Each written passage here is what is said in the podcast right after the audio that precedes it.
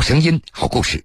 各位好，欢迎您在半点之后继续来收听铁坤所讲述的新闻故事。人的一生在困难时被人扶一把，是件多么幸运的事。如果在生死的边缘，一次见义勇为的帮助，必然会让人永生难忘。今年快六十岁的陈金凤十分感恩，在危难之中，一双温暖的大手将她拉回到安全的岸上。而为了找寻这位救命恩人，他足足花了三十年的时间。让他没有想到的是，就在快要过年的时候，终于得到了恩人的联系方式。他是谁？这场寻找救命恩人的旅程为何持续了三十年？江苏新闻广播南京地区 FM 九三七，苏南地区 FM 九五三。铁坤马上讲述。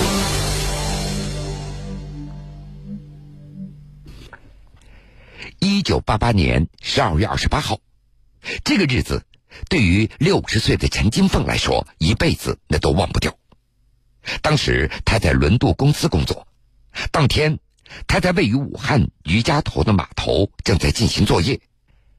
刚刚走到趸船上，一个不留神，他突然掉入了滚滚江水之中。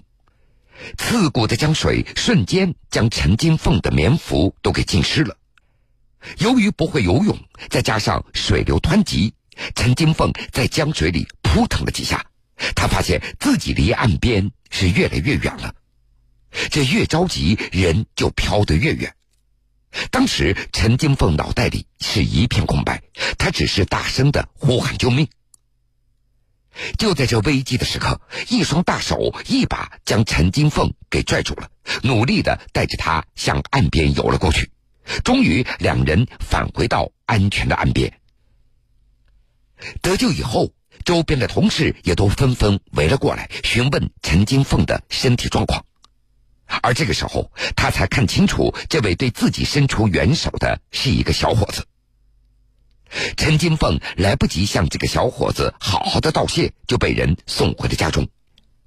后来，陈金凤再次来到余家头码头来寻找救命恩人，他才知道，原来自己的救命恩人叫刘云峰，是船厂的一名实习生。一直到现在，陈金凤都十分自责。当时由于家里条件不怎么好，也拿不出像样的礼品和现金，也只是口头感谢了刘云峰。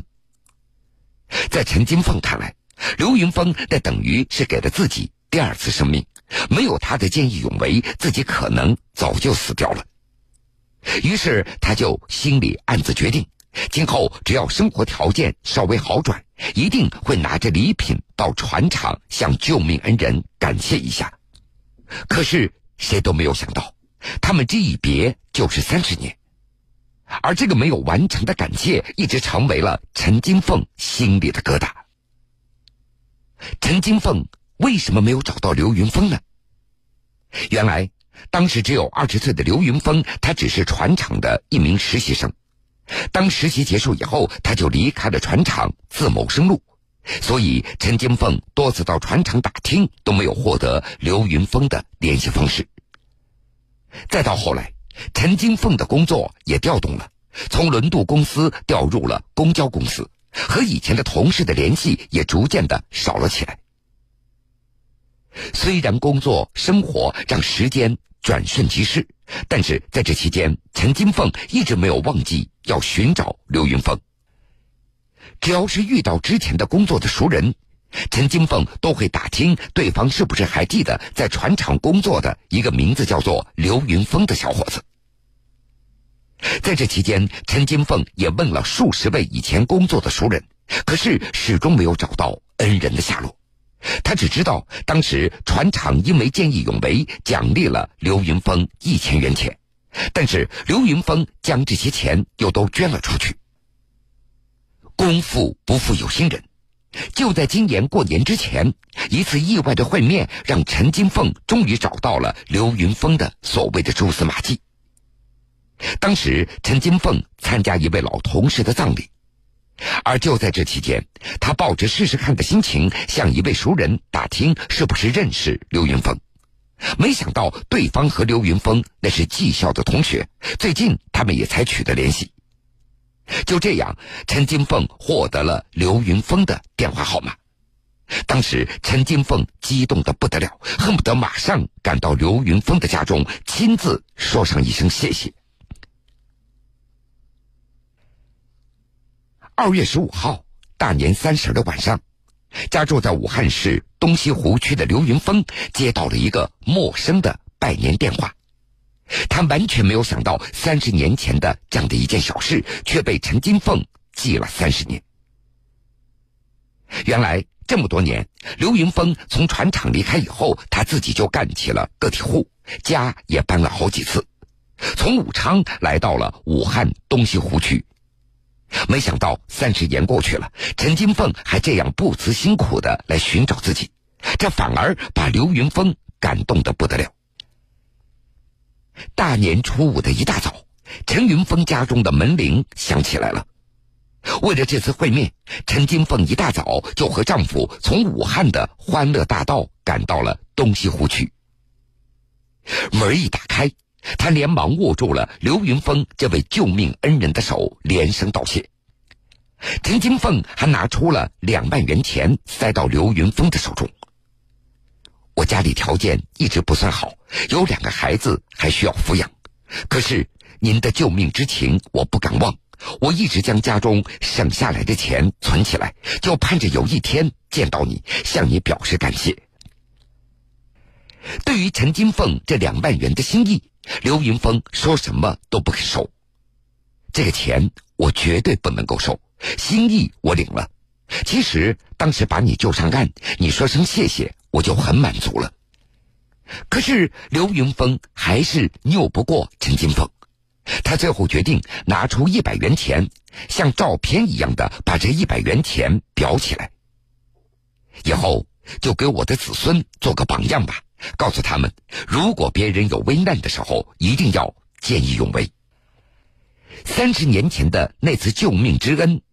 陈金凤牢记了小半辈子，虽然这感恩的两万块钱没有送出去，但是陈金凤又将写有“见义勇为、舍己救人”的锦旗送到了刘云峰的办公地点。两人还约定今后会经常取得联系。分别的时候，陈金凤还特别嘱咐刘云峰：“我找了三十年才算找到你，可不能再让我找三十年了。”新闻故事，铁坤讲述。铁坤讲述。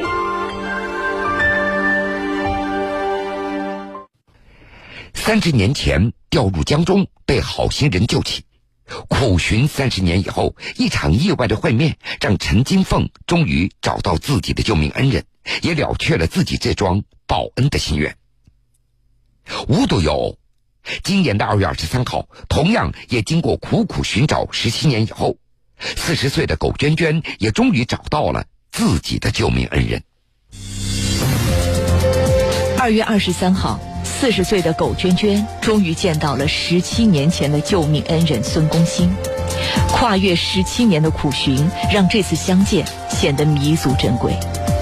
十七年里，苟娟娟无时无刻不在想着要找到当年的救命恩人。没想到，一次偶然的机会，终于让她完成了心愿。尘封十七年的故事，感人至深。铁坤马上讲述。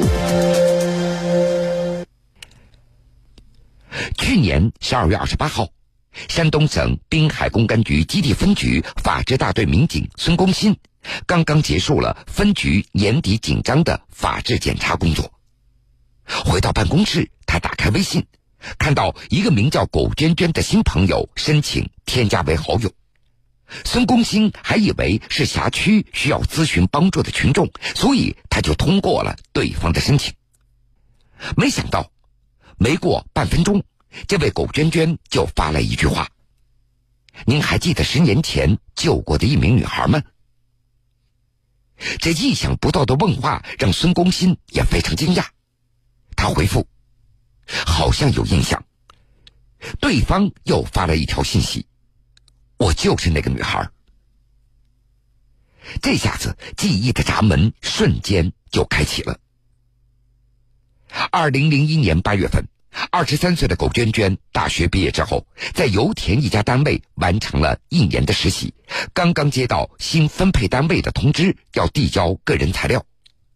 而那天天还下着小雨，在苟娟娟穿过马路就要到达新单位的时候，突然被一辆疾驶的大货车撞倒了，昏厥过去。等再次醒来的时候，苟娟娟已经躺在医院的病床了，颈椎、腰部多处骨折。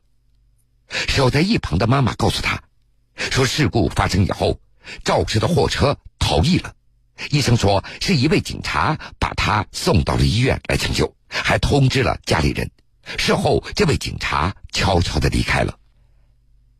根据医护人员的描述，救苟娟娟的警察大概三十岁左右。清瘦的身材。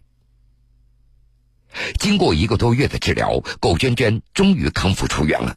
肇事司机也被警方找到了，苟娟娟也得到了应有的赔偿。身体虽然康复了，但是苟娟娟从此却有了一件沉甸甸的心事儿：她一定要找到救命恩人。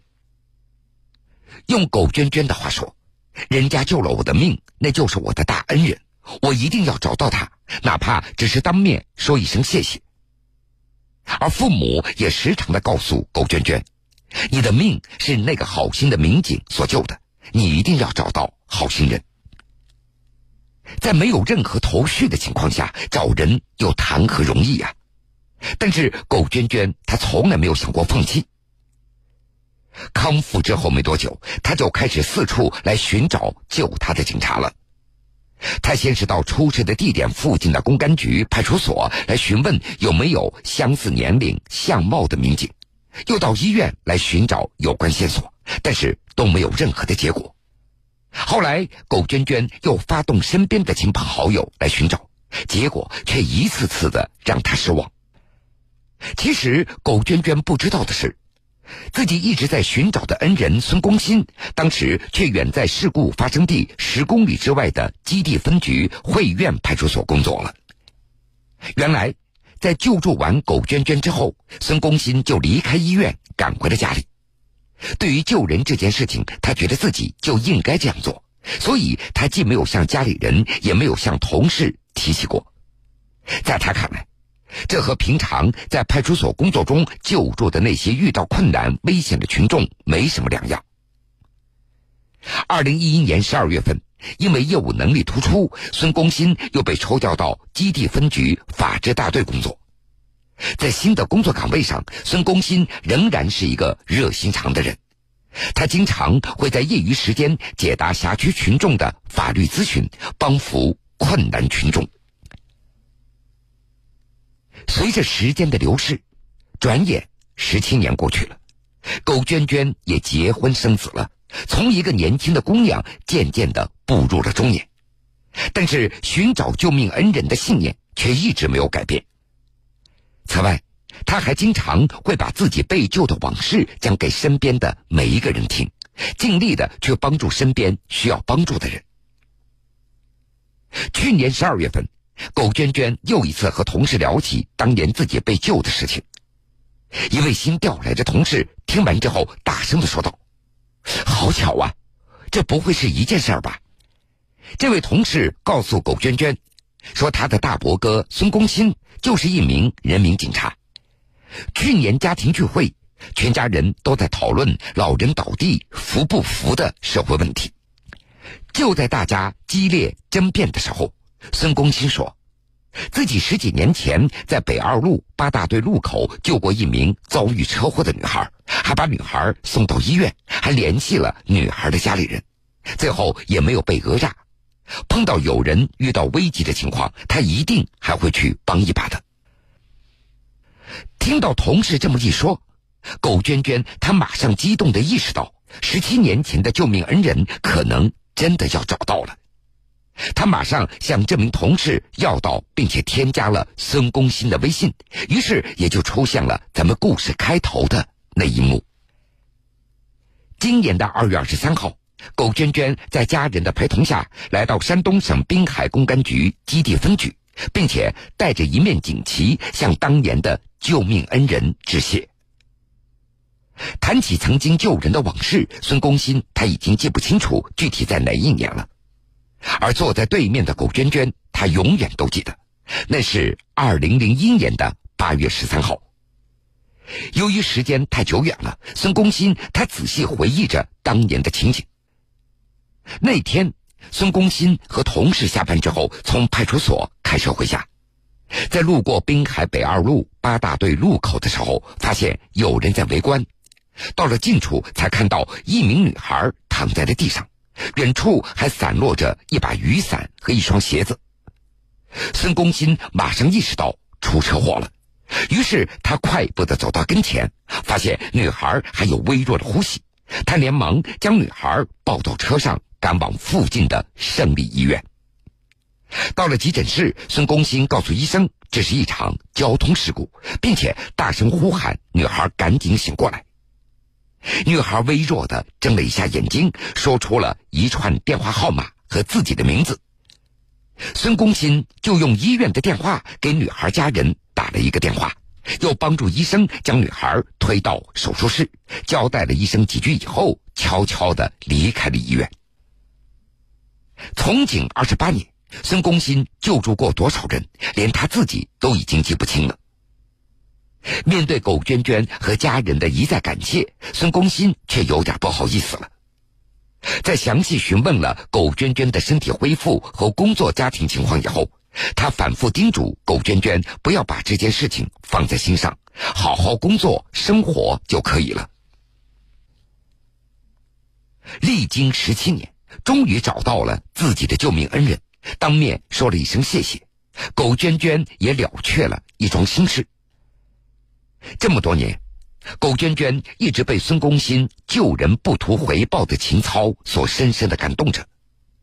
用他的话说。我会继续把这种爱心传递下去的，做一名助人为乐的好人。风云苏醒，漫卷东西，世事在修，新闻故事精彩继续。救命之恩，没齿难忘。不要说救命之恩了，就是滴水之恩，也当涌泉相报。过完元宵节后，宁中从老家四川来到海口拜访在海南的朋友韩国忠。三月四号上午，林中按照韩国忠微信上发的联系地址，来到韩国忠位于海口市新大洲大道的工作室，见到了韩国忠。两人时隔十八年后再相见时，热情相拥，激动不已。韩国忠当面把一点五万元借款。还给了恩人，完成了自己的心愿。铁坤马上讲述。今年一月三十号，海南特区报报道了在海南生活的河北男子韩国忠，二零零零年在海口工作的时候，由于家庭变故，分别向朋友林中、同事黄英借了一万五千元和五千元来救济。但是由于种种原因，这两笔债务拖了十八年，一直没有还掉。韩国忠在春节之前就希望通过报纸找到这两位恩人，将欠款还给他们。登报的第二天，一月三十一号，记者通过多方打听，电话联系上了韩国忠的朋友林忠。林忠告诉记者。二零零七年，他和老婆孩子就离开海口回四川工作了。在得知韩国忠的消息以后，林忠也非常的高兴，答应韩国忠春节之后会来海南和他叙叙旧。过完元宵节之后，三月四号上午，林忠从老家四川来到了海口，拜访在海南的朋友韩国忠。见面之后，两个人激动的握手拥抱。韩国忠拉着老朋友林中到他的工作室喝茶叙旧，相互倾诉这十八年来各自的人生经历。